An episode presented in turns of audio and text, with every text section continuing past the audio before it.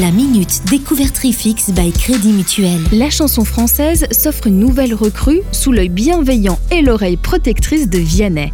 Elle a 26 ans et elle vient de sortir son tout premier album, Toujours des fleurs. Elle s'appelle Janie. La Sartoise est arrivée à Paris alors qu'elle n'avait que 19 ans. Elle chantait dans un duo féminin, puis a rejoint la comédie musicale Le Rouge et le Noir, une comédie musicale mise en musique par Zazie. Janie est la contraction du prénom de son père disparu, Janie, J-A-N-Y, et de son prénom, Julie. Elle devient Janie, J-A-N-I-E.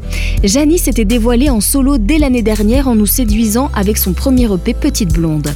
Dans cette première longue production, la chanteuse nous ouvre les portes de son univers rempli de douceur et de poésie. Toujours des fleurs est un journal intime où la jeune artiste se livre avec une sincérité pure.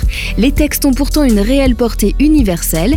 Elle touche à l'âme et au corps parce que chacun peut s'y reconnaître. Il y a une sincérité et une singularité propre au texte de Janie.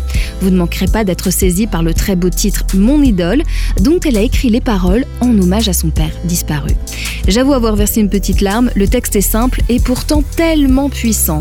La jeune chanteuse ne cache pas puiser son inspiration chez Véronique Sanson, France Gall ou encore Michel Berger. Musicalement, l'ensemble est assez dépouillé et organique. Quelques cordes et un piano soulignent avec délicatesse des mots et la voix cristalline et doucement érayée de la chanteuse. Vianney, qui a pris Janie sous son aile, signe l'arrangement des cordes sur ce disque.